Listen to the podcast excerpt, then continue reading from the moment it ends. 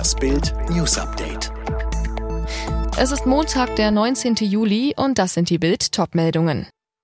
Zu späte Warnung vor Flutkatastrophe. Seehofer wehrt sich gegen Rücktrittsrufe.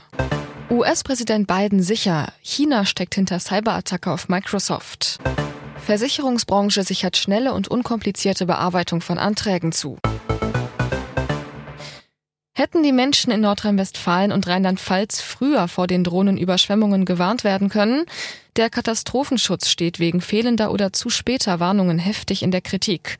Und damit auch Bundesinnenminister Horst Seehofer. Die FDP macht ihn persönlich für das Versagen verantwortlich. Die Linke fordert gar seinen Rücktritt.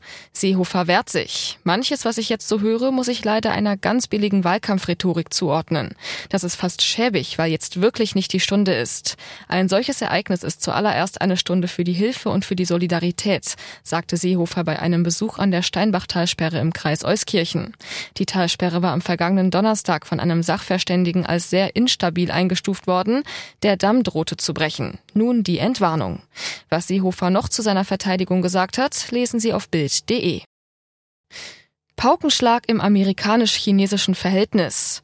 Laut der Regierung von US-Präsident Joe Biden steckt China hinter dem massiven Hackerangriff auf Microsoft vom Januar dieses Jahres.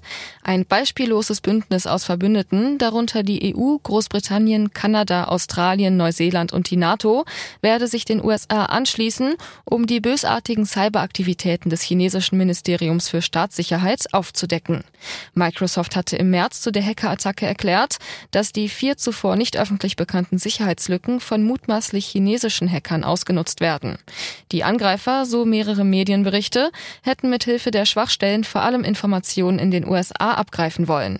Aber auch in Deutschland sorgte der Hackerangriff aus China für Alarm. Nach der Hochwasserkatastrophe hat die Versicherungsbranche eine schnelle und unkomplizierte Bearbeitung von Anträgen versprochen. Die Branche werde alles tun, um pragmatisch und effizient zu helfen, hieß es vom Gesamtverband der deutschen Versicherungswirtschaft.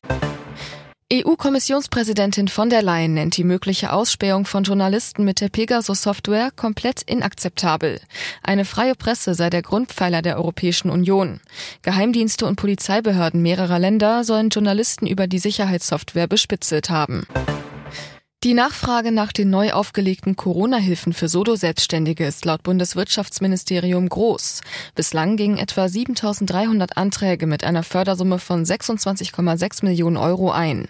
Mit dem Programm hat die Bundesregierung die Unterstützung für Solo-Selbstständige erhöht und bis Ende September verlängert.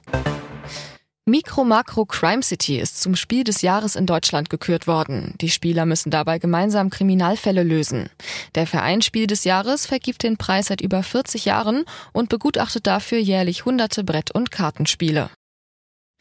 Alle weiteren News und die neuesten Entwicklungen zu den Top-Themen gibt's jetzt und rund um die Uhr online auf Bild.de.